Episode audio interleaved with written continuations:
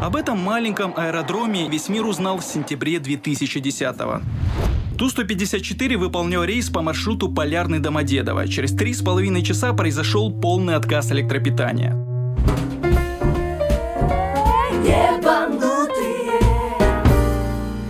Здравствуйте, дорогие друзья. Подкаст «Небанутые» сегодня снова с вами. Сегодня интереснейший выпуск, э, я считаю, в нашем проекте.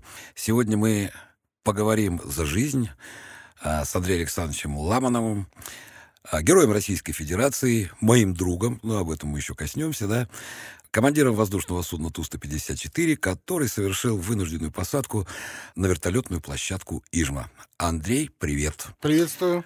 Да. И сегодня помогают мне, как обычно, наши пилоты Дмитрий Александрович Копосов. Здравствуйте, Да. товарищ подполковник. Здравствуйте всем. И Олеся Шалаева. Привет, Леся. Здравствуйте. Ну, события, в общем, будем говорить, незаурядные, да, как в российской авиации, так и в мировой, потому что, а, напомню, что в 2010 году, 7 сентября, кстати, будет десятилетие, да, данной Да, да, посадки. 10 лет. Вот 10 лет назад товарищ Андрей со своим другом Женей Новоселовым, да, а также штурманом Сережей Талалаевым и бортинженером Рафиком Каримовым, с которым я благополучно отлетал 5 лет на Ту-154, совершили вот такую вот посадку. История, в общем-то, банальна на самом деле. Выполнялся обыкновенный рейс из Мирного. Абсолютно рутинный рейс. Нет, Да, вот рейс сразу начинался... так, да, рейс начинался слов о- 515 Москва, Полярный, ну, город удачный, Якутия. И, грубо говоря, два часа стоянка, разворотом Полярный, 516 Москва, аэропорт Домодедово. Ну, чтобы было понятно, как Андрей Александрович у нас оказался э, в авиакомпании «Алроса». В свое время, когда мы работали вместе э, во внуковских авиалиниях, когда они стали уже подходить к своему банкротству, многие авиакомпании, ну, тогда рождались, зарождались, уничтожались, там, умирали. И вот тут вот родилась такая авиакомпания «Алроса», «Алмазы России», да, и мы тогда Да, подрабатывали. чтобы в ней. уточнить, в принципе, много рейсов авиакомпания «Алроса» выполняла с аэропорта Внуково, ну, из Москвы. И, ну, вы знаете, было создано, э, грамотно, если сказать, э, московское звено постоянного базирования авиакомпании Ми- «Алроса». Да. Да, ну, да, Мирнинское Мирнинское, ави- тогда, авиапредприятие. Да. тогда назывались. Не, МАП он назывался, Мирнинское авиапредприятие. Да-да-да, да. вот так вот. Ну, это, грубо говоря, как филиал. Э, В принципе, люди высвобождались э, с внуковских авиалиний, и нас пригласили работать. э, м, Компании Мирнинской очень было выгодно. Ну, во-первых, людей не размещать в гостинице, не, Да, мы же тогда не использовали обеспечить- внуковские самолеты, Да, внуковские да, да, да. экипажи, и мы домой летали. И мы тогда, как это называется, гондурасили на Колыме, что называется.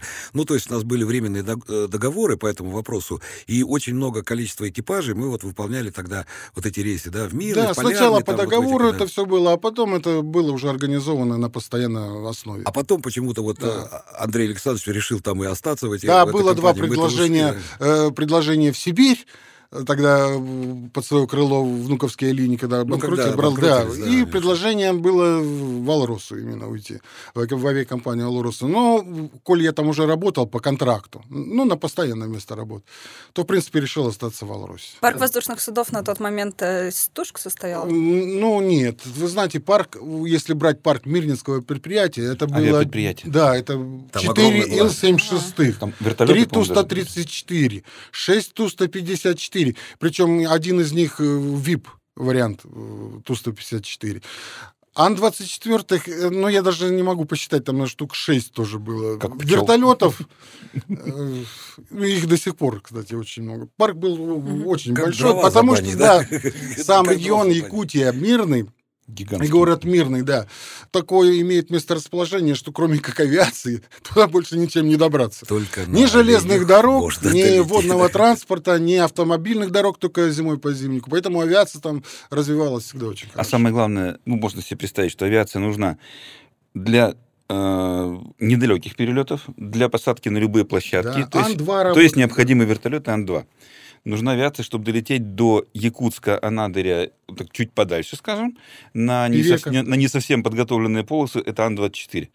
Нужна авиация, чтобы долететь Владивосток, Хабаровск, э, Новосибирск, Москва, это уже Туполя. Грузовая авиация Ил-76, и вот так вот Мирнинское авиапредприятие, начиная от автобуса и заканчивая там гигантами. Начиная гвоздем шурупом. Все заводится авиацией. И кончая автобусами, там, белазами и так далее и тому подобное. Кстати, всегда было интересно, как белазы туда попадают? Тут я, честно Не говоря, по тайге же, да? толком не знаю, да.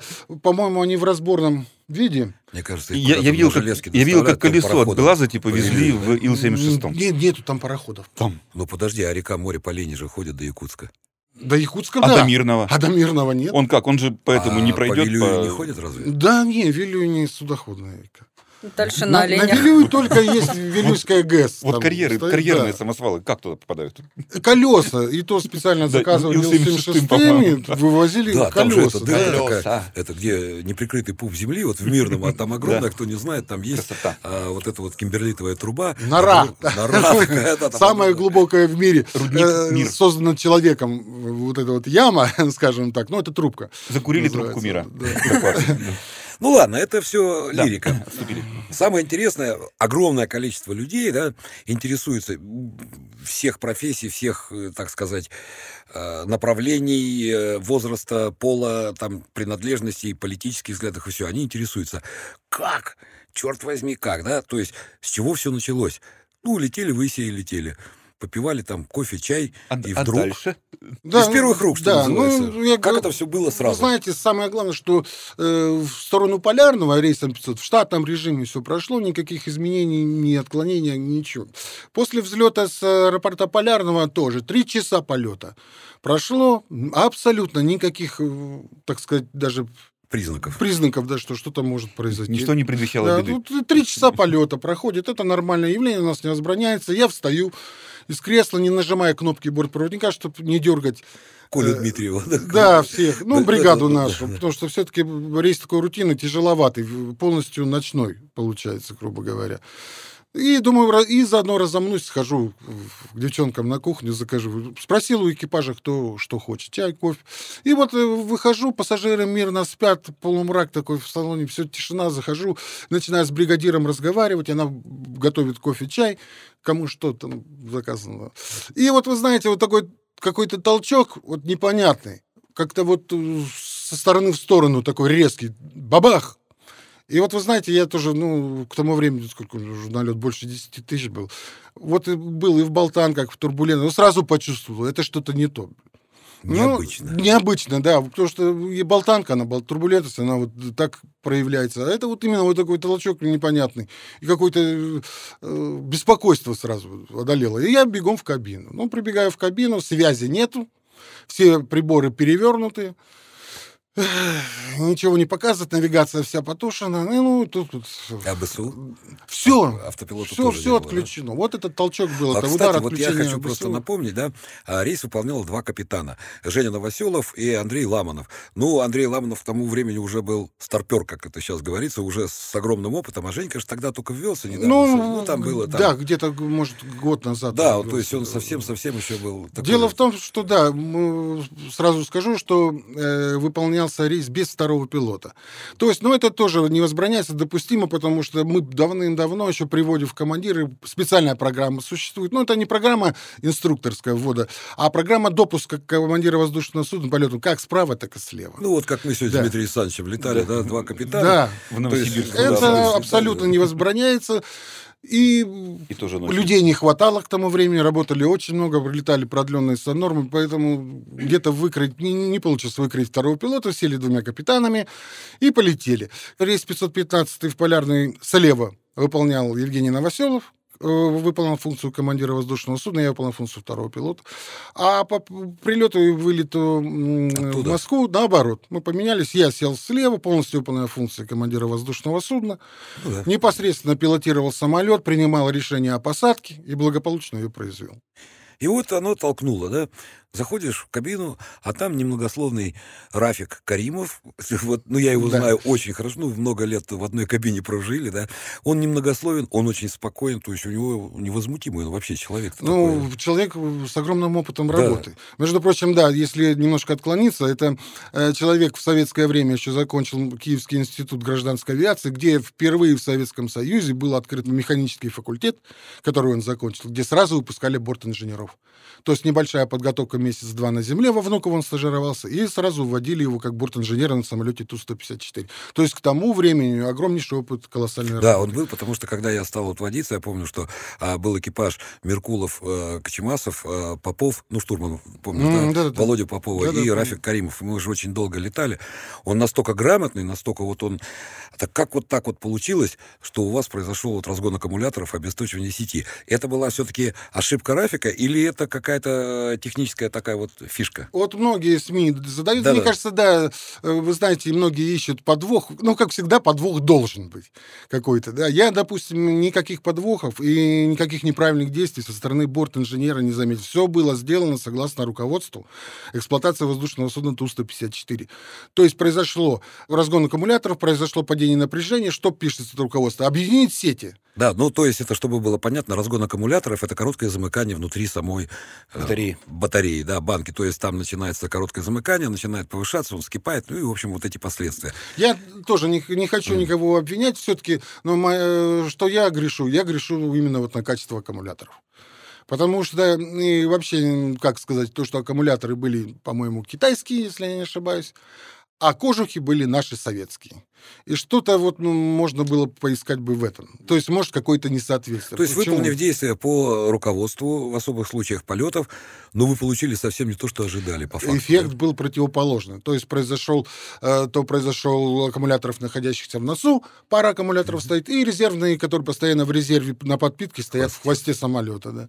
То есть произошло, что аккумуляторы, которые питают сеть э, хвостовые, а все электричество ушло в эти разгонные аккумуляторы. То есть мы остались Ну, она пустые. Всю сеть, Да, она всю. всё- Полностью... Ну, давай- давайте сразу уточним. Э, На самолете есть несколько сетей электрических. Да. Есть постоянный ток. 36 вольт, 115, 27, 27 основной вольт, И, Да. значит, постоянный 27. 27, да. Это просто для слушателей, которые вот, Ну, как бы, да, не совсем в курсе. да. Да. Ну это ну, Есть, тонкости есть такие. сети- есть сеть переменного тока. Это просто будет важно потом, когда э, надо будет объяснить, почему у вас при наличии керосина Да, да. Но это еще До важно. Москвы. Важно еще. Вдруг он начался да, заканчиваться. важно еще такой момент, я еще напомню, что разгон разгоном, а выбиты были выпрямительные устройства, которые идут, Мгм. преобразуют вот эти из из переменки 20, постоянно. да, из Предохранитель 27 вольт. сработало, да, да, просто-напросто. и вы- больше выушки, всего. они у нас грубо Мгм, называются, ВУ, ВУ. Наоборот, из Да. переменного в постоянно, Да. Из 115 в И 27. получается, что мы Мгм. остались не только без, Без- 27 вольт.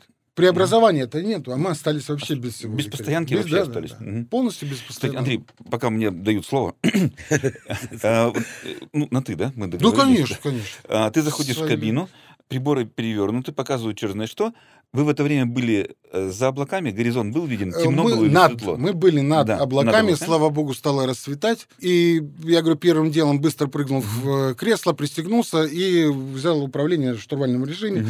И, естественно, приборы пространственного положения не работали. мгм. И тут я начал немножко вспоминать свое детство, так сказать, когда я летал Полеты еще на на самолете Як-18Т, мой первый самолетик в училище. И вот это я стал вспоминать, что существует такое понятие, допустим, как капот-горизонт Мгм. э, и визуальное пилотирование самолета. Ну, капота на Ту-154 нет, это можно сразу отмести, потому что по тангажу, конечно, вот это сложновато. А по, По горизонту, по, слава богу. по, гориз- по крену, По крену. в принципе, неплохо. Я э, видел естественную линию горизонта облаков и фонарь кабины. Ну, фонарь это мы называем остекление, мгм. остекление кабины. И вот э, кручение, так сказать, кабины вокруг этого постоянного естественного горизонта, вот так я определял крен. Ну, в принципе, и тангаж, сколько мог, тоже определял вот так. Мгм. Ну, и еще могу сказать, прибор скорости, как он анероидной мембранный у нас, он не зависит от электричества, он работал. И, в принципе, да, луч. если брать как вертикальную скорость и скорость снижения, определял по приборной скорости. Мгм. Дублирующие э, на туполе есть приборы нет? Ну, условно говоря, вот я на 29-м летал, там дублирующие приборы это вариометр, который тоже анероидно-мембранный, там просто дырочка и, Так, да. и стрелочка вверх-вниз. И ЭУП, э, электрический Указатель указатель угла поворота. ЭУП питается 27 вольт. Да-да-да, вот он электрический. Он отказал. А на 20 Угол атаки- резервный, который шарик вот там бегает. Ну, да, атаки угол тоже. атаки 27 вольт. Он Тоже. отказал. Вариометр у нас совмещенный с э, ткасом. Он электрический. Мгм. Его тоже не было. Ага. Потому что у нас вариометр совмещен с Тикасом. Мгм. Понял, понял. Ну, это тот это прибор, как, как раз переделали. Да, да, когда их- в это время уже Когда резервного были, вот от, эти все. э, от, от ПВД там нет. Мгм. дальше ВБ. Это указатель высоты, тоже электрический. Мгм. Один дублирующий у нас указатель высоты был, но он, там стоит давление 760. И определить фактическую свою высоту, когда ты пересек Мгм. эшелон перехода, Мгм. допустим, Мгм. Понятно.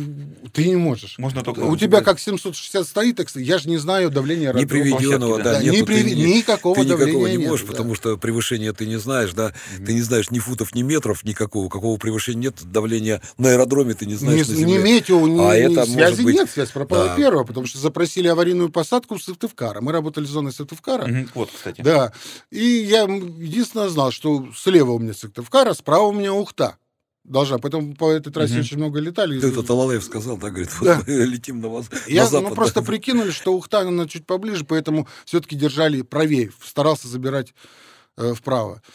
Нам Сыктывкарская зона... А причина аварийной посадки? И мы начали... И все, связь пропала. То есть люди знали, что у нас что-то произошло. Вот, собственно, и все. И что нужно делать? Нужно пробивать как-то вот эту облачность и выходить на визуальный контакт с землей. Искать Вот- какой-то... И ту же Ухту. У меня мысль была, что может ту же Ухту найдем, там приличный аэродром, Область Хороший. была сплошная. сплошная полностью. Вот теперь давай для слушателей расскажем, что значит на самолете с неработающими приборами пространственного положения оказаться без видимости линии естественного горизонта. И как ее, условно говоря, держать? Это мы приходим к тому мифу, который вот э, частенько озвучивают, выдерживание по там, стакану, стакану воды, воды. да, известная Да. вот эта Ну, байка. да, Известная байка. да. Стакан воды, это, скажу, 10 лет прошло же, можно, это Сережа Штурман. Во-первых, стакан воды нам поставил э, Раф Каримов, бортинженер, на всякий случай.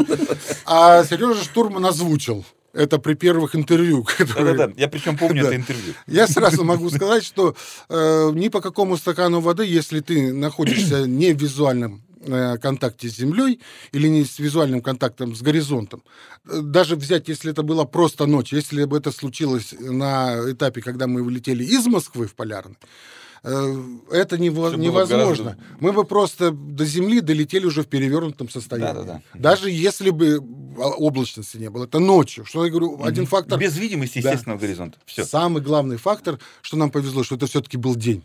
Ночью мы, я честно, вот 10 лет прошло, могу сказать, мы с этой ситуацией бы не справились. В полетах даже в облачности. Вот тоже и второй фактор везения, что облачность была, в принципе, не такая уж, не до земли, если, как у нас говорят, не до земли, то есть да- и даже не до 30 метров, где-то метров до 300. У вас же еще пост не работал, да, получается? вообще? Ничего. Да, и ни- Ничего. П- ППД, ничего же это не работало, вот тоже повезло. После а то быстро... противообледенительная система, давайте да, расшифровывать сразу. А, Да-да-да. Да, Ну, ПОС, да. ПОС и ППД тоже не работают, потому что если э, облачность была такая интенсивная или мощная, или такая глубокая, то еще и последний прибор, который у меня остался, указатель скорости, и он бы не работал. Мгм. обледенело бы все. Да, обледенело все. А так, вы знаете еще, что повезло, температура была высоковатая. В принципе, да. и- Ну, сентябрь месяц, Да, да. Ещё в общем, не дошло, слава богу. Да. И я так понимаю, в облака вы не входили, потому что, ну, в облака входить в Пытались. такой ситуации это А вообще- я им деваться Нет, некуда, а они уходили. Дело в том, что да, все-таки хватило какой-то вот этой кусочка энергии, который остался там, или запитан вот этот э, прибор сигнализации минимального остатка топлива Мгм. в расходном баке. Вот он зави- успел завизжать. И, в принципе, нам напомнил, напомнил в первую очередь это самый страшный момент, который произошел. То есть Нап- четвертый бак сейчас будет... Что у нас да. осталось топлива на 30 минут полета. Насосы в расходный бак не качает, а двигатели питаются только, Только с расходного бака. все три Две с двигателя? полови- Да, две с Как- половиной Мгм. тонны. И вот сколько в момент отказа этих насосов перекачивающих оставалось в расходном баке, это все топливо, которое вы могли использовать. Да, две с половиной. то, что это было- 30 минут полета. Все то, что было в крыльях, надо сказать, что это было бесполезно. Да, это абсолютно. То Да. есть мы имеем... Просто балласт. У нас вообще такая ситуация дикая получилась. Мы имеем три работающих двигателя, три генератора, Керосинок. которые... Работают. Да, с которых можно взять электричество. 19 тонн керосина. И мы ничего этого забрать не можем. Потому что у нас нет преобразования, нету 27 вольт, нет насосов и нету выпрямительных устройств. Все на самолете есть, а взять мы это, не- это уникальный случай. Чтобы слушатели понимали, перекачивающие насосы из Бака. основных баков в э, Из крыла, бак, да, они питаются от бак. Постоянного тока. Пос- насосы Поэтому да, вы остались, в общем, без керосина. которые который- закачивают в этот расходный Да-да-да. бак Мгм. с плоскостью. Из которого идет... Да, питание. Андрюха, не было таких мыслей, да, как Двигатель. экипаж, то есть полезть там в полете и провода. Батарейки да. от мобильных телефонов. там, Трубку 5 взять, да, этот. Вы знаете, да, да, мне кажется, Да, а вот хоть качай. Ну да. да, то, что Как на немножко лодке вот эти груши. всех шокировало, немножко недопонимание того, что как мы все сделали по руководству, а у нас ничего, может, полу- а мы получили? поэтому А. даже не, нам непонятно, почему это происходит, что у нас, может быть, даже не аккумулятор, может, что-то другое уже. Ну, Вы не знали, Да. конечно, вы Но не когда понимали, что э, происходит. сработала сигнализация, да, я понял, что все, нам полет осталось 30 минут. Я, я от, все моменты отсек от себя, я стал пробивать облачность, выйти, потому что другого варианта все равно нет. Правда, какая она эта облачность, да, какой высоты, ну, повезло опять же. Но вы ее пробивали с видимостью земли? Нет, Или вот прям сплошной нет, ковер? сплошное, вылетели, вы перекре- даже вот так с креном я опять Да. и потом я уже перешел на и- линию, линию постоянного горизонта, э, Под облаками. естественного, Уже под облаками. под облаками над землей, Мгм. и опять же фонарем кабины. Мгм. Вышли, ну, Да, немножко Иде- идеально раз не бывает. поправил, да, Давайте опять. Да, ну, я считаю, что... Там летчик на тайгу, а там тайга внизу, да. И еще, да, неприятный момент. Вы знаете, осень, тепло, сентябрь месяц, тайга, красота неим- неимоверная. Это красный, коричневый, желтый цвет, скорость 400, и вот это мне как по глазам долбануло, блин, вот этот ковер. И я думаю, как я сейчас буду определять вообще, где я, где моя площадка, где, как я ее найду, потому что все это мелькает, все это очень А это ж быстро. быстро, да? То Да. есть там высота метров 300 Стараюсь 400, да? убирать скорость, самолет становится непослушным, задирает нос. Закрылков да, нет, да. Ни закрылков, все ничего тоже, нету. ни предкрылков, Мгм, ни, мгм. ничего, ни стабилизатор не перекладывается. Единственное, шасси, ну, это от второй аварийной гидросистемы Мгм. можно было выпустить. А вы знаете, мне кажется, вот человек, попадая в такую ситуацию, он как-то организм мобилизуется.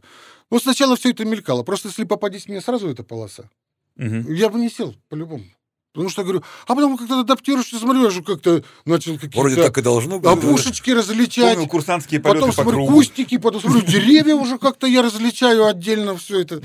Да, и взял курс, э, ну, у нас этому в, летчики грамотные все, знаете, э, это же все в совокупе, это же не только отказ материальной части, это потеря ориентировки. Мы Да, же мы восстановления ориентировки. Сначала крупные линейные ориентиры, Выход на реки, линейные ориентиры. долетельные. Железные А, дороги, а а потом опрос, речки.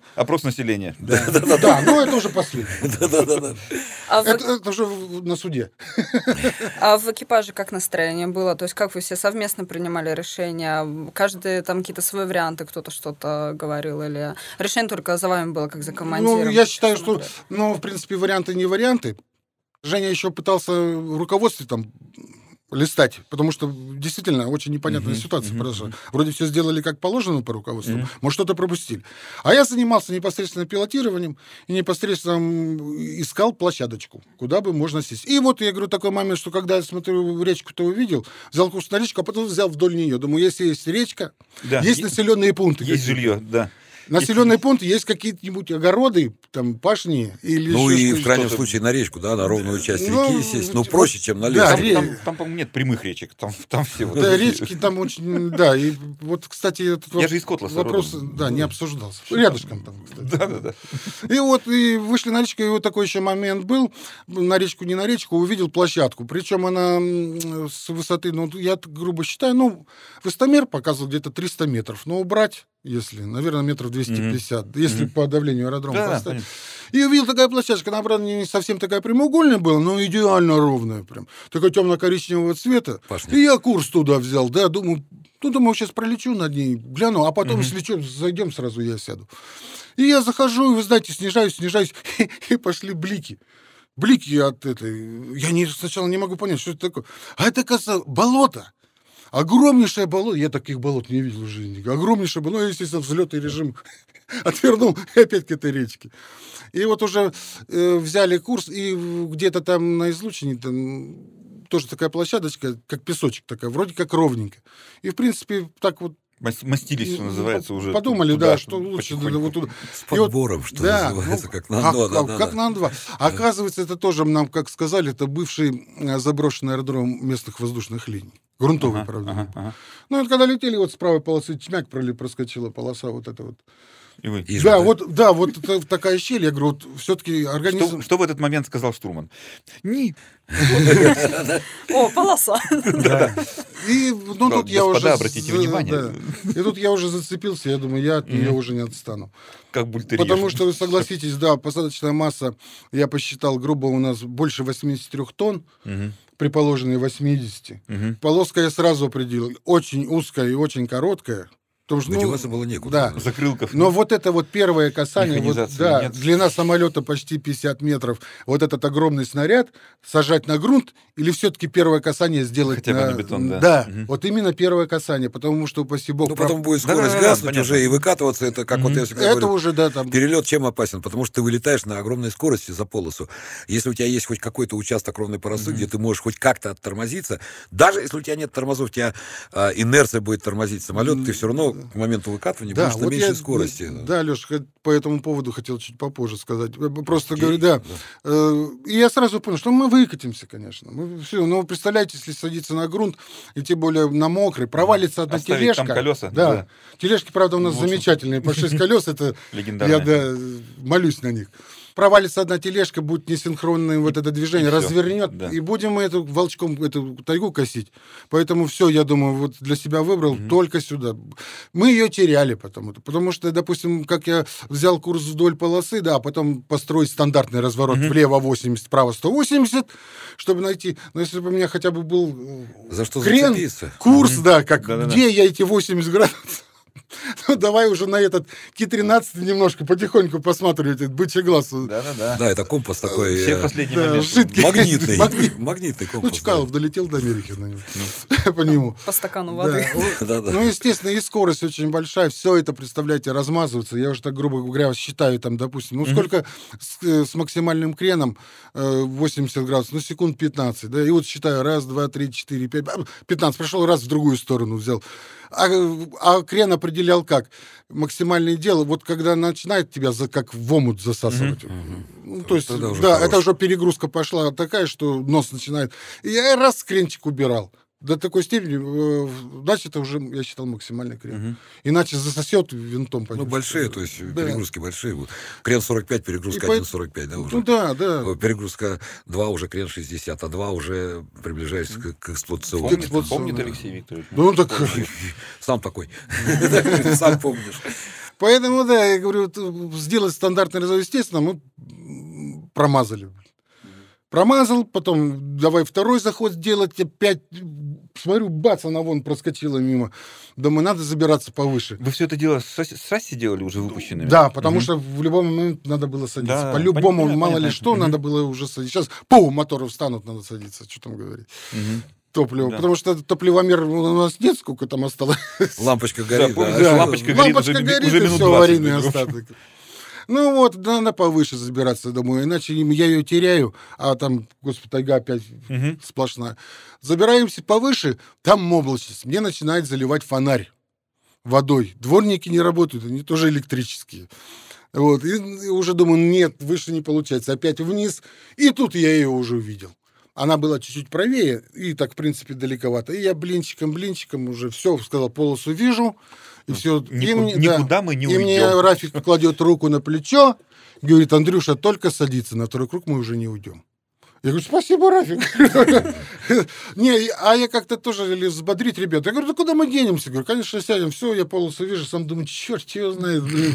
Я ни разу на, на таком самолете, на 24 это Як-40 летал, я на такие полосы, они предназначены. Ну, Скорости другие. да. До скорости, Леш, у нас, я говорю, минима- Ширина. Маневренность, Длина да. самолета другая. Инерция другая. Минимальная длина полосы для Ту-154, то с посадочной массой 74 тонны, 2200. 74 или 76, я уже точно, по-моему, 74. 76 тонн.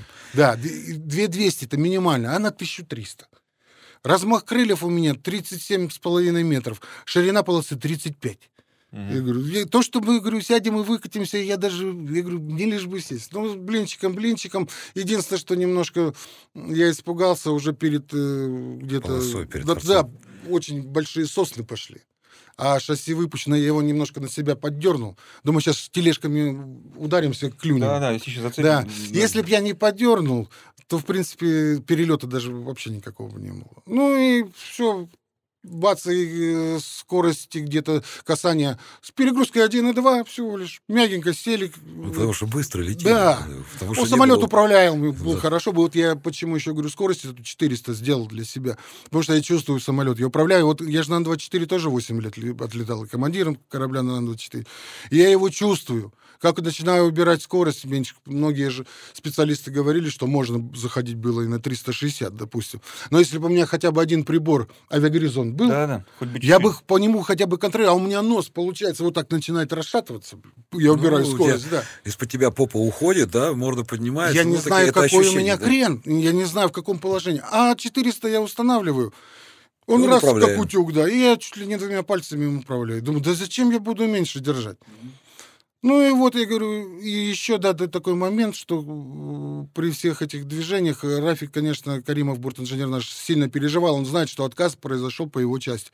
Потому что на самолете Ту-154 это система кондиционирования, давления, гидросистема, Это электричество. там, это да. за все отвечает бортинженер. И когда вот мы там крутились, а он типа, ребята, вот что-то, а я вам помочь. У него фраза такая прозвучала. Я, говорит, вам помочь ничем не могу. Я говорю, Рафик, тебе заняться ничем. Вот садись, говорю, за руды. У нас руды спаренные. Ну да. И чтобы скорости у меня меньше 400 не было. И всю вот эту скорость при моих эволюциях вот этих сумасшедших, которые там были, он мне держал скорость 400. Это его заслуга. И до самой посадки. И вот касание где-то на 390 произошло, и штурман диктует скорость 390, потом 350, 300, а я кручу в голове, что это очень большая скорость, что это много-много, вот прям сам себе говорю, что много, потом 250, 200, а полоса кончается, и вот он когда сказал скорость 100, и я прям тут выдохнул, и мы, вот как ты, Леш, говоришь, выскакиваем с полосы, грунт мягкий, Там ну, уже- там же аварийный Там уже, тормозит. да, более-менее. Шмяк, и она 5 секунд ушла до нуля. Ну, потому Сходу. что уже все, да, там. Потому что вот эти деревья на концевой полосе безопасности, там все тоже было заросшее соснами, правда, не очень большие. Ну, там мы их- молодняк, да, был. Мы их не сбивали, мы их просто давили. Просто прям листики вот эти хлещут, веточки по фонарю, и все. Реверс не включали? Ну Включали. как же, реверс в воздухе включили. Перед посадкой. Да, обычно. вот она скорость 400 и упала. Мгм. Во-первых, и во-вторых, тангаж там. Все-таки разрядка под стабилизатором идет. Большая, да. была. Да, разряжение воздуха, и он дает положительный тангаж. Это тоже помогло. Как было а, с людьми в салоне, с Да, пассажирами? кстати, пассажиры знали? Вот это вот, когда вы им сообщили, что все, мы сейчас... Что в сели, не, что, сели, что сели не в Москве. Да, да, да, да. Собираемся Ну, да, забегая вперед, сразу могу сказать, что пассажиры все думали, что мы сели вообще не на аэродроме, а сели на какую-то дорогу, трассу. Потому что полосы же они не видели. Фюзеляжем и крылом все закрыто было. А А вот когда они начали понимать, что что-то не так? Там, ну, вы им сказали, что... нет, А, во-первых, у меня нет нету внутренней связи. А, Она да, тоже исчезла же тоже да. нету. И первым я все-таки рассчитывал так, что все-таки как-то, может быть, что-нибудь найдем. Все-таки топливо 19 тонн. Сейчас выйдем на визуальный контакт, до какого-нибудь аэродрома долетим, чтобы Мгм. все спят тихо, тихо, мирно. Думаю. Ну, а когда уже поняли, что топливо-то у нас всего осталось, ну, как э, инженер говорит, что Андрюша только садится, на второй круг уже не уйдем, это все уже. И я уже сказал, и Коля Дмитриев пришел, но бортпроводники бригада сразу поняла, что что-то не то. Люди опытные все, все тоже бывшие внуковские авиалинии. Да, Но там ребята Все, были да. очень возрастные, потому что Там там, были опытные. Взять одного. Колю Дмитриева, он в таких переделках бывал, начиная с войны в Афганистане, кончая угоном самолета. Угони- кстати, угоняли это- его. Это, говорю, Старший бортпроводник.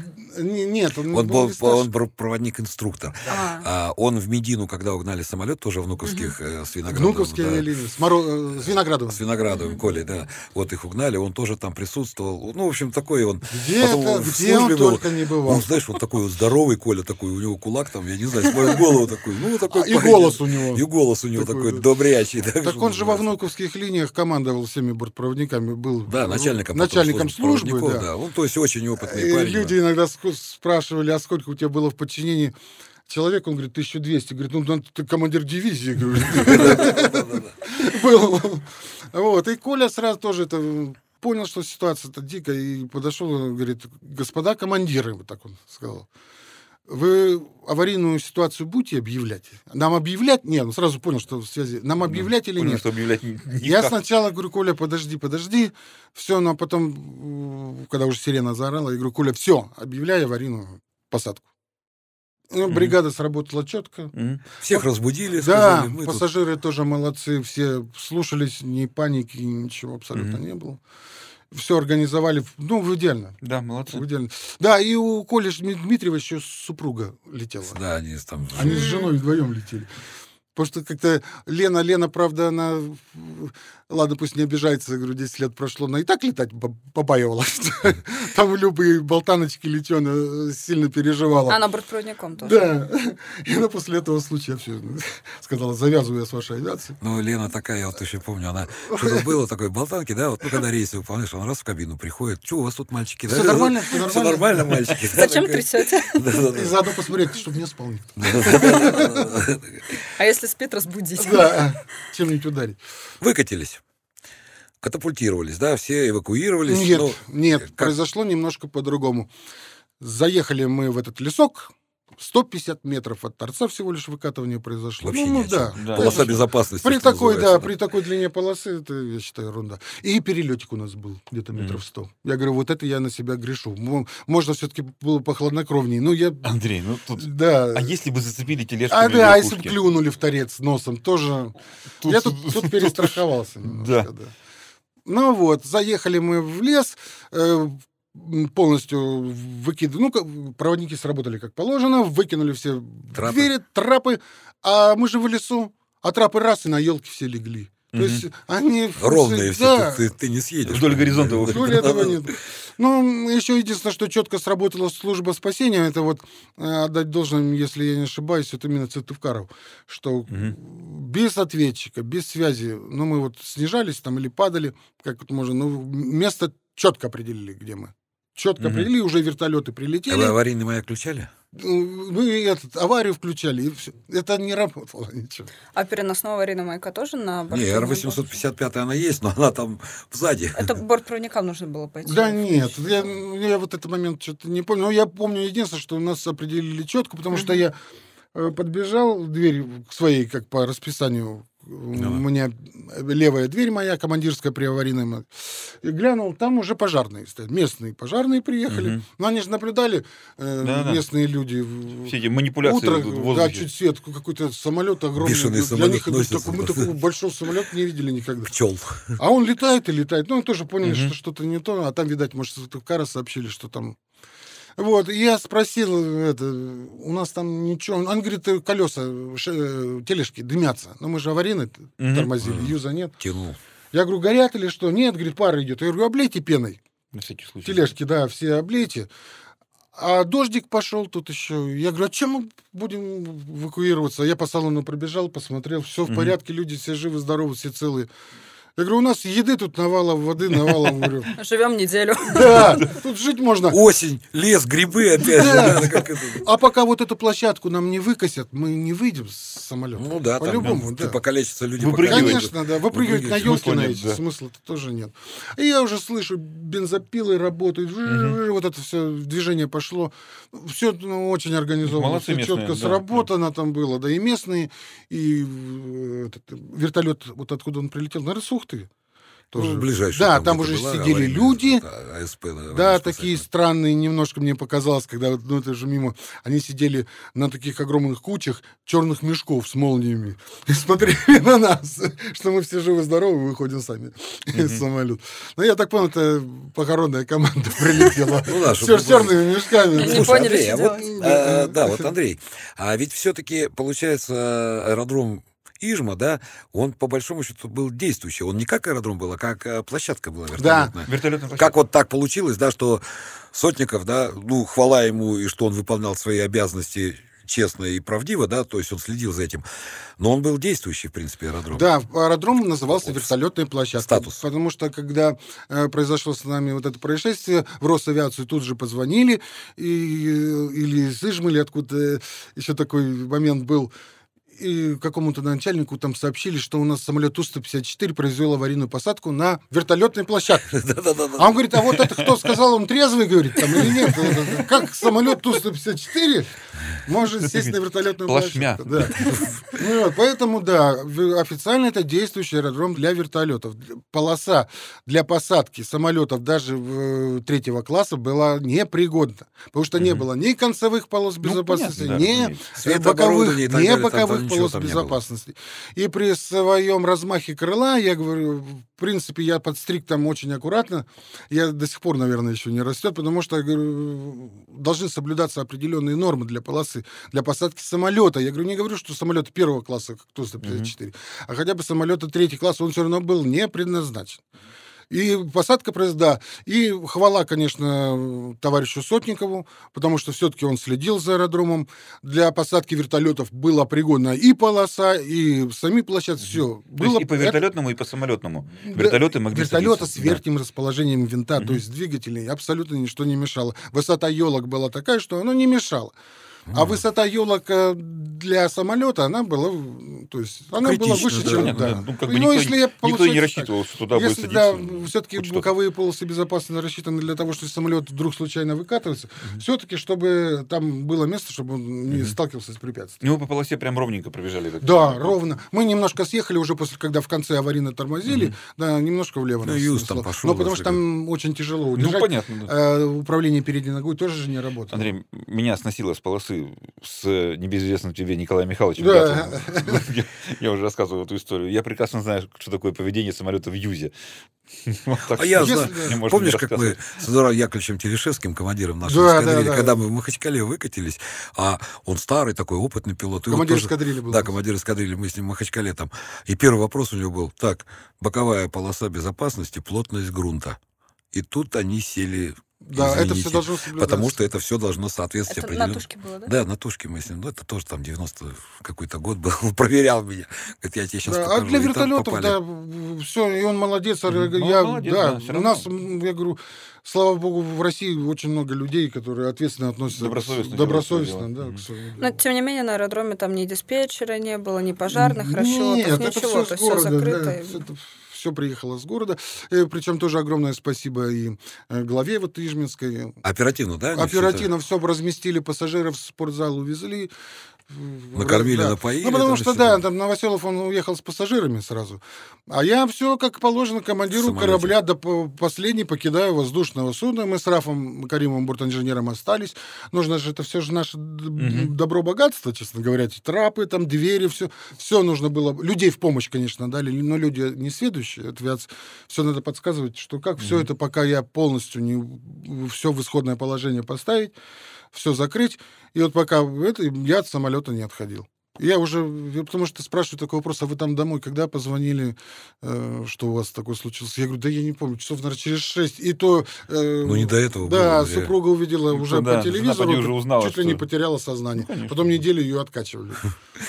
Потому что, когда она говорит, я закрываю глаза, у меня вот этот хвост в кустах, говорит, торчит, говорит, вот это, говорит, я больше ничего не вижу. Она похудела на 12 килограмм. Я говорю, честно я говорю, да я вот живой, приехал, все нормально.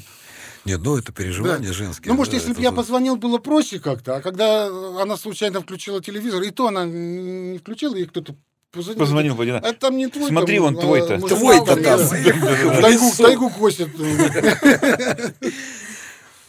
Как потом развивались события, Андрюш? Ну, то есть, понятное дело, вот эта вся эмоциональность, да, была такая, ну, это работа была. Ну, по большому счету, это наша работа. Да. Ты никуда не денешься. И справился ты не справился. Справился Лёш, молодец, не справился ты не молодец. Я скажу больше, что мне повезло, мне больше всех, потому что я непосредственно был в этой работе. Мне тоже спрашивают, а это испугался там или когда вот чувство страха? Я говорю, мне, мне не до того было. до я того. это Да, не да, это без да. бравады. Я весь в работе, весь в поисках вот этой площадки.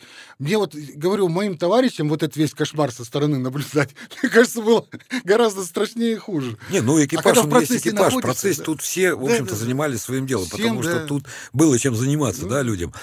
А потом, когда пришли люди в погонах к вам? Ну, во-первых, нас э, прилетели вертолеты. Первым делом перевезли багаж и пассажиров партиями. Потому что я не... Там... Перевозили в Ухту, да? Да, перевозили в. Ухту. С Ухты пришел резервный борт с э, Мирного. Всех забрали. И нас э, последним вертолетом уже отвезли в Ухту. И на следующий день прили... приказом э, была организована правительственная комиссия по разбору этой аварийной посадки. И на следующий день прилетела комиссия, прокуроры, люди в прокурорской форме. Ну, Я, тебе говорю, там да, люди в погодах, они люди с такими лампасами форме, обычно Я, приходят. да. я как участник нескольких, так сказать, комиссии. расследований, ну, в смысле непосредственно, не в комиссиях, а С другой Я вам стороны, скажу, да, Виновник военные, военные прокуроры, так же, как и гражданские, да, так, документация арестовывается, начиная там от рабочих тетрадей и заканчивая там летными книжками. Все, вот мы в Перми, когда э, попали, когда Николай Михайлович сегодня покинул уже не одна- воздушное судно. да, да. покинул воздушное судно методом катапультирования эм, со штурманом с Игорем Антоновичем Куриленко. Там начальник штаба сразу сказал, так, ребят, сюда, сюда уже летят, Вот, давайте всю документацию сдаем, всем, всеми стрижами, все. В мешочке. Да, да, да, да, все опечатывается до прибытия комиссии и вот Так же у начинается вас работа. все Так что, журналы, ну, вот Да, прокуроры принципе. примерно работают все Ну, одинаково. документацию, ну, в принципе, понятно, ну, у- у сборники граждан там у штурмана, да, портфель у него при себе был. Мгм. У нас э, в основном документация это задание на полет. Не, я Э, имею в виду, Андрюш, они с вами беседовали, да? То есть они По одному. по одному, да? То Да, оставили полагается. нас четверых и бригадира э, Лену Разумову, бригадира бортпроводников. В разные комнаты. Нет, в одну- Фонарь ну, в всех глаза. по- да. А ну, говори, да. Ну, у нас по одному, да, Говори, по- говорю, ну, говори, ну, да. расскажи, ну, Всех по одному, но немножко, конечно, когда приходишь вот этот стол каре, и представитель комиссии, конечно, сидит бывший э, летчик Дмитриев, из, э, фамилия его, кстати, Дмитриев был, как, и Коля, имя, отчество, к сожалению, забыл. Э, Он бывший пилот, э, тоже летал на Ту-154, Мгм. прекрасно знает. Ну, отношение лояльное было, нормально. Но когда видишь, вот по бокам сидят люди в погонах и что-то записывают и штудируют, Понимаешь, ценность, немножко неловко, да. ценность каждого И ты сказанного как на слова. экзамене Да. да, стоишь. Это, наверное, самое тяжелое было из всей ситуации. Даже вот я еще тогда не осознал, что было э, это тяжелый. Тяжелый момент наступил потом. Вот э, эйфория, да, прилет уже в Москву, куча журналистов, пресса. А спустя какое время в Москву вернулись? А через два дня. Мгм. А бортинженер еще, Каримов там остался, он, по-моему, еще неделю, как бы С не, самолетом. не две, да, все, потому что приехала еще наша комиссия же, Ну, внутренняя, Алросовская. Да, э, с, при- тоже с председателем, там, ну так, э, Мгм. по документам назначать. Вот, а ну, мы трое прилетели, вот комиссия была на следующий день, да. Утренний рейс, вот утренним рейсом же комиссия с Москвы прилетела, и на следующий день утренним рейсом нас отвезли уже в Москву. Да, вот все, эйфория, все спрашивают, звонят без конца, дергают нас, тут Росавиация, возят, показывают, все. Ну и потом бах, и все это дело остановилось. Нас отстраняют от полетов, выгоняют в отпуска, и Что с нами тишина. делать, да, что будет с И нами дальше? тишина месяц.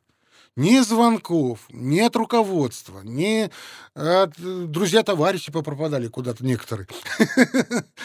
И вот это вот самый сложный момент был, потому что ну, и вот это все время крутилось целый месяц в голове, а все ли так сделали? А можно было, надо было вот так сделать. И вот целый месяц, Мгм. представляете, вот ешь из себя изнутри, и вот это думаешь. И тишина, и спокойствие ни по телевидению, ни по радио, ни в прессе, нигде, даже хотя бы какие-нибудь минимальные результаты проверки. Там, ну, ну, это было то-то, там, там где-то все, все на месяц. Ну, я уже, э, честно говоря, так начал переживать немного и думаю, уже в деревню уехал, чтобы никого не видеть, не слышать. А потом уже думаю, а не съездили родители проведать, проведать. Родители в Казахстане живут. А то мало ли что.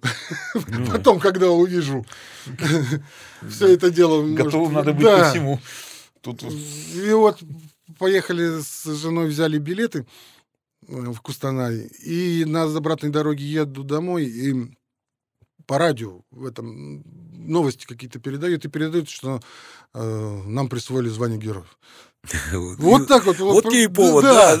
По радио вот. Ну, ну, думаю, все равно тогда уже полетим. Ну, вот, со- со фа- вот тут меня уже как-то от- отпустило. Потому что я думаю, если так, то значит, э, ну, уже разобрались. Что, в принципе, ну, или, может, победители несут, или, может, какие-то косяки были, но они не такие значительные, чтобы что-то... Что Самое главное, да, я так понимаю, когда выходишь в салон, и проводник говорит, все живы. Да, Всё. но я еще, да, еще пробежал сам на всякий Все случай. все Посмотрел, здоровы. люди, конечно, немножко шалелые, но все сидели спокойненько. Мгм. Пассажирам спасибо. Пассажиры такие вот, вы знаете, вот наши м, Мирнинские. северные, северяне такие послушные, такие добросовестные люди. Ну, кстати, этого же много было с этих съемок, там, с этих телефонов, там еще что-то. Они там, ну, такие ребята были позитивные, все, о, ура, там сели, приехали, тут в лесу, смотри, глянь, они такие... Кто-то курить настро- побежал там еще. Грибы собирать. Потом уже, когда с трапов спустились, а грибов там мерено не мерено. Ну, ясно дело, тайга и осень. Да, да, да, красота. Я тоже, когда после посадки форточку только дернул, такие Запах. деревья вокруг, запах, и листики такие разноцветные полетели мне на колени. так Отлично. Прям, фу, аж вы- выдыхаешь. Но, честно говоря, я сразу могу сказать, выдохнул я уже и понял, что все будет хорошо, когда штурман мне сказал скорость 100 километров, и мы выскакиваем, и чмяк, и вот это вот все, то есть продолжения не будет уже банкета. То есть все будет хорошо дальше. Мгм. Я имею хорошо в том смысле, что все Да, живы да, и здоровы. понятно. Ну, опять же, перед собой видишь, что уже Да, на да, да, да, да. 100 мы уже Все уже, бетонной да. стены нету впереди. Ничего, да. Внутренне перекрестился, слава богу. Так самое Мгм. интересное, ведь самолет-то восстановили, да? То есть настолько удачная была посадка. Ну, по факту это вне аэродрома была посадка. Это Мгм. просто Да, на да. площадка, ровная площадка, которая была. И ведь самолет восстановили, да? И он долго летал еще после этого. Восемь лет еще летал. Он еще 8 Восемь лет перевозил грузы пассажиров. И ты на нем летал? Да один нем же летал, да. И как ощущения были? Да, потом? нет, особых не было. Я самое интересное помню, вот я сразу вот просто, а, по-моему, ноябрь месяц, под мой день рождения, мы с Андреем встречаемся в АДП в Домодедово. Ты еще в черной водолазке такой Да, да, да, да, да. А я тебе такой говорю, ну, после этого там прошло три месяца, что ли, такое. Я говорю, что ты похудел? Он говорит, мне можно. Вот когда я помню, вот, видимо, Наоборот, этот месяц поправился. тебе, да, но это потом Потом поправился уже, а начал, ты, да. ты такой дохлый был. Тоже нервов. А? Ну, конечно, да.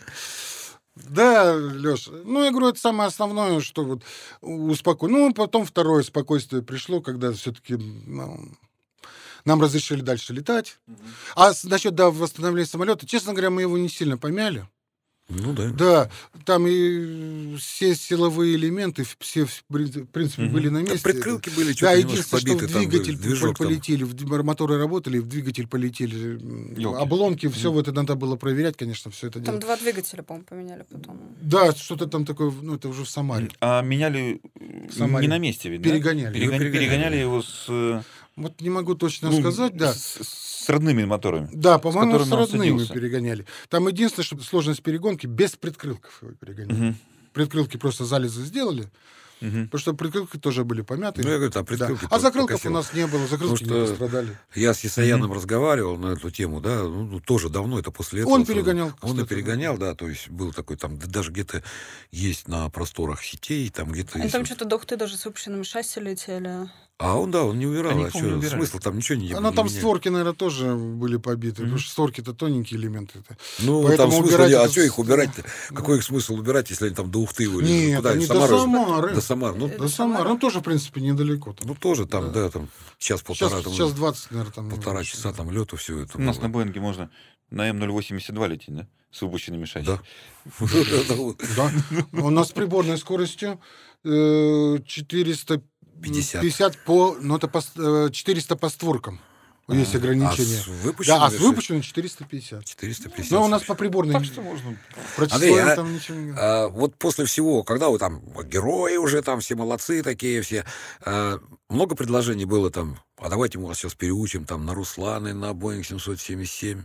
Были предложения? Да нет, или, э, или, с- в общем-то, нет, не было никаких предложений. Просто наше авиапредприятие уже настроилось на, ну, не На покупку, да, взятие в лизинг самолетов Боинг. Вот, ра- планировали, в принципе, там разговоры были на нашу технику, типа самолетов 204-214, дальнобойные самолеты. Ну, производство очень небольшое этих самолетов. Вы- А, Ну, понятно. да, Ты сейчас летаешь на... на Ту-154 я так и летаю. Мне предложили, но мне предложили, мне уже, извините, во-первых, э, во-первых, я сразу скажу, на Ту-154 работы было много. Еще в 2018 году мы летали продленную сан-норму 86 часов.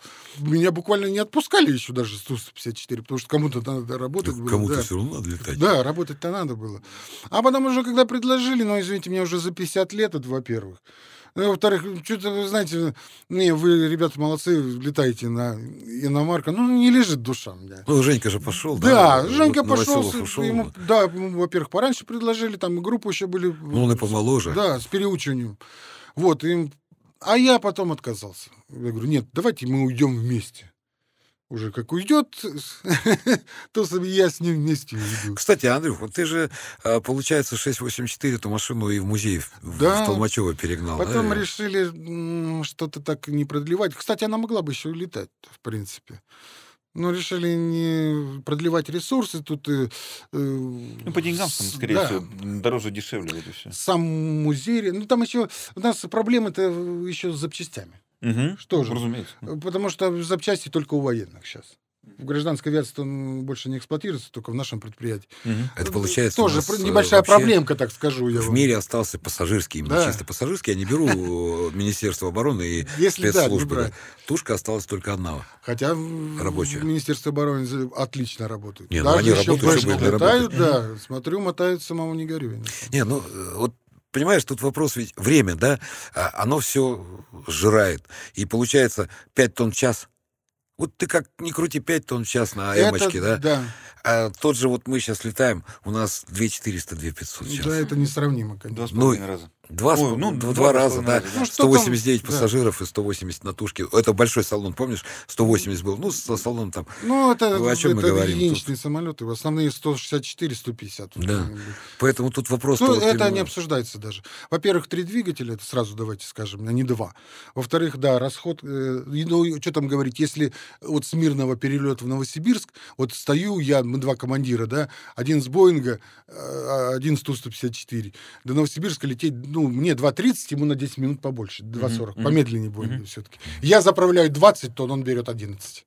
Вот Заявку в ВДП даю. Вот мы сегодня, Но кстати, уже, мы сегодня с Димой да. излетаем из Москвы, да, у нас заправка была 17, сколько-то там, я не помню, там, ну не полная заправка. Не полная, да, можно было еще 3 тонны да. плеснуть. И я ему показываю, такой, этот, в ФМС набираю, и набираю аэропорт Хабаровск. Мы из Москвы при неполной заправке на Боинге долетаем до Хабаровска, нам рассчитывает машина. Еще 200 килограмм осталось. Еще у нас 200... Сейчас он да. нас услышит про Хабаровск. Нет, ну, ну я просто к тому, что ну все, техника развивается. Да, Знакомьтесь с изменениями в расписании. Походу, сегодня они в Новосибирск, а в Хабаровск полетели. Понятное дело. Помнишь, мы, э, когда в Пивек летали, да, мы на соплях ходили на всяких таких там по 8 часов. Это мы не полную загрузку брали, что-то считали, и у нас 39 750 заправки, это там еще взлетим, не взлетим. Ну, в Пивеке мы взлетали, потому что холодно да, там было нормально. Убегать по-любому. Но Нет, было... Я сразу говорю, это мой любимый самолет. Э, самый лучший я его считаю для себя. Но я говорю, две вещи, которые для, э, так сказать, предприятия, для экономики, да, имеют значение. Вещи, да. да, это вот первый. Не, а второй для экономики сильно не имеет. Первый, это, конечно, расход. Расход mm-hmm. э, э, топлива. Это несоизмеримо с иностранной техникой.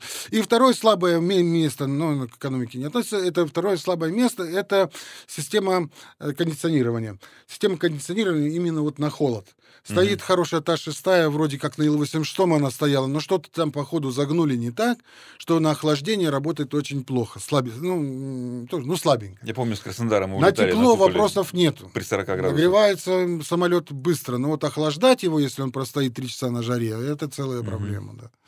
Там уже, э, понимаете, не то, что в руководстве написано, а уже люди, которые с большим опытом, сами знают, там, форточки открыть, продуть, там, или еще что-нибудь, уже э, как кустари начинаем откры... работать, хотя бы, чтобы Не открывается иллюминатор.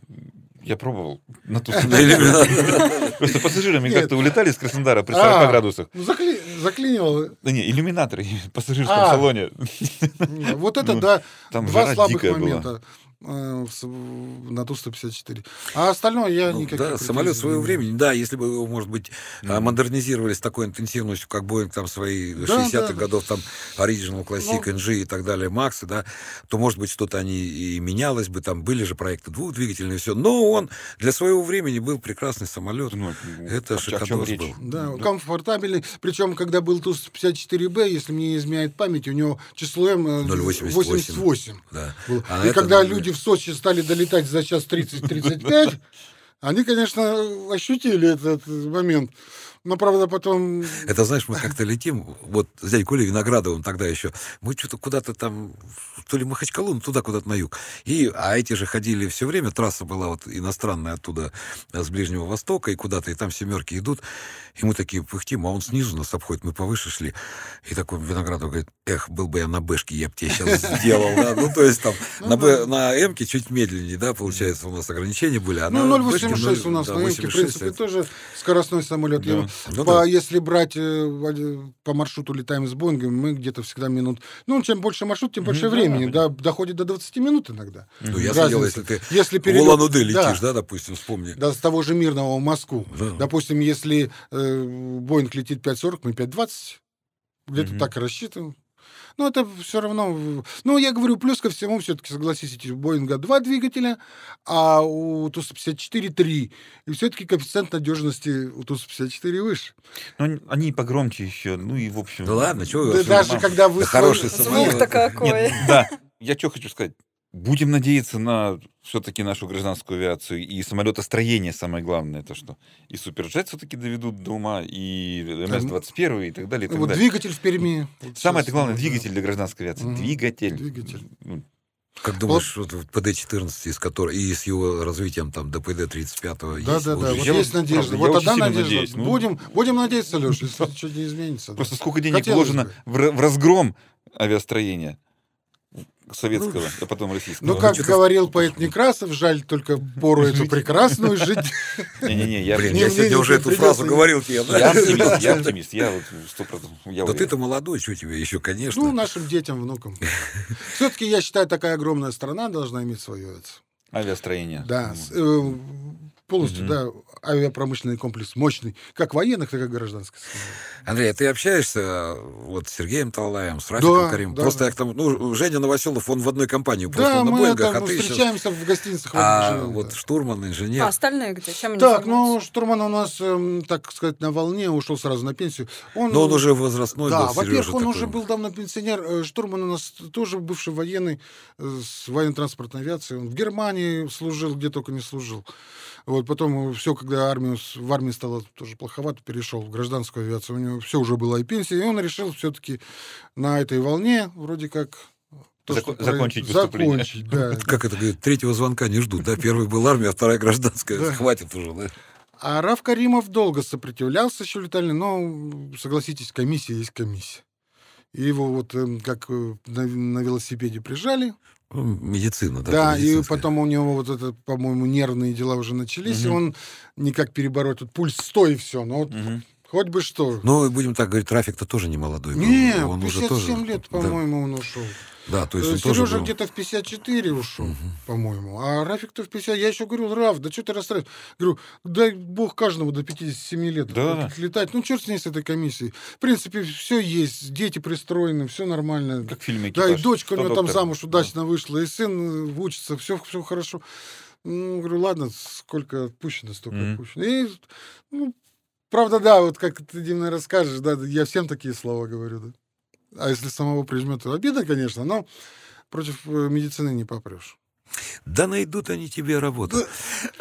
Пойдем Пойдем выпьем. выпьем. Да, да, да, да, да. Вот такая вот история, но которая отложила на всю жизнь, конечно, след. Не у каждого, да, случается, что повезло. Я Вот, никому и- бы не пожелал, и никому честно, бы этого... да.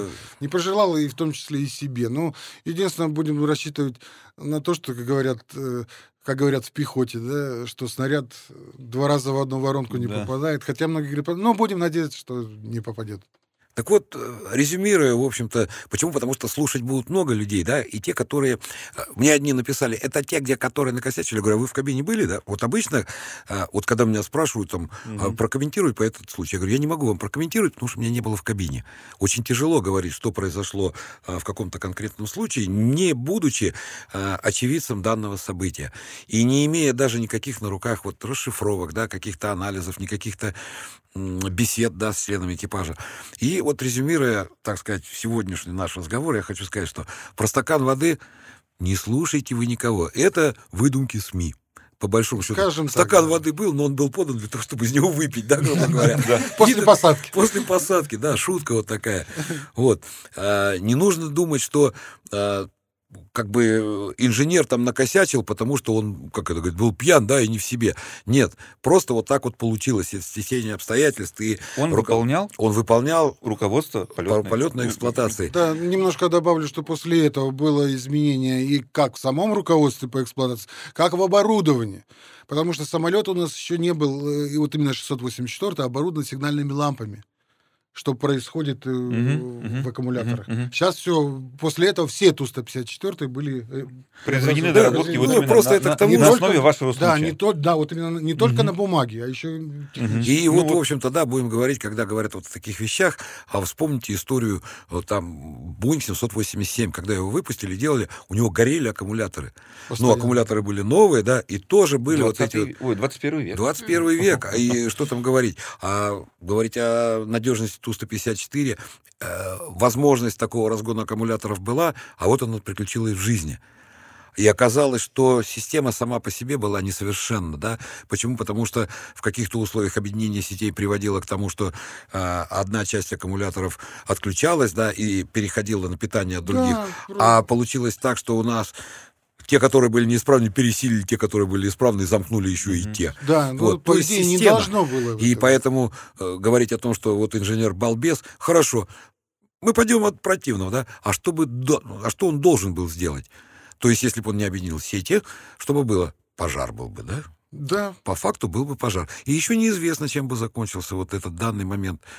Тут тоже ведь... э, Самое это главное, вот мы имеем на, на- на данный момент, что все живы, Да. все здоровы. Самолет летал еще 10 лет. Я чувствую, куда Ну, ты. Летчик жив, Самолет полет летал удался. 8 лет. Эту фразу я всегда все, я еще. Садукова запомнил.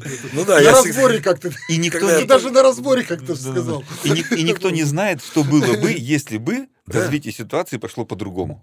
Да. Поэтому вот э, легко, всегда говорят, легко говорить за столом, сидя за Судить полированным. очень легко Да, просто. мы Да. сейчас такие диванные А потом- эксперты. тут да-да-да-да. сидят такие, Да, а я бы вот так сделал. Блин, ты сядь в эту кабину, попади в такую ситуацию дикого стресса и делай так, как ты планировал Попробуй делать за столом. что-нибудь сделаешь. Да. Да. Да, Хоть что-нибудь Самое сделать. главное ограниченность во времени. Если, да. если бы у меня были эти 19 тонн, может быть, вообще все. В Москву можно когда было у тебя прилетел, осталось да. полета на 30 минут, а ты на эшелоне 11 тысяч И находишься. за облаками еще, Да. самое главное. Да, вот именно ограниченность во времени. Что вот взять ребята, которые э, посадили самолет на кукурузное поле э, Уральской авиалинии, у меня хотя бы 30 минут было, у них секунды были. Тоже. А потому что тоже много разговоров ведется, да там можно было и двигатели вроде как. Ладно, не будем про эту тему. Опять же, мы не были в кабине, Да, мы не знаем, Но там что там было, секунды да. вообще, там секунды. Вот такая беседа. Ну что, полтора часа мы. Мы все мифы развенчали. Вот, я думаю, всем понравилось. Спасибо, Андрей, большое, Да. огромное, что ты пришел. И Вам Я- спасибо, я- что помните. Все-таки еще- 10 лет прошло, а люди помнят, да, Так очень еще как приятно помнят. мне. Это, так сказать, в преддверии события десятилетия. Все-таки это не просто так. Да. И это вот именно сродни там посадки на Гудзон, да, посадка в Выжме. Это такие мировые события, которые позволили... э, Помнишь, Ну, планер Гимли, да, когда тоже люди оставались живые, и пилоты выходили из этих ситуаций победителями. А победители не судят, что называется. Спасибо еще раз огромное. Да. А, Дмитрий, спасибо, Олеся Спасибо большое. и Андрей Александрович. Спасибо, Спасибо. Ламанов, командир Андрей, очень Ижмы. приятно было, да, и Спасибо, вот лично ребят. теперь познакомиться. Подписывайтесь, небанутые, слушайте. До До свидания. свидания. До свидания.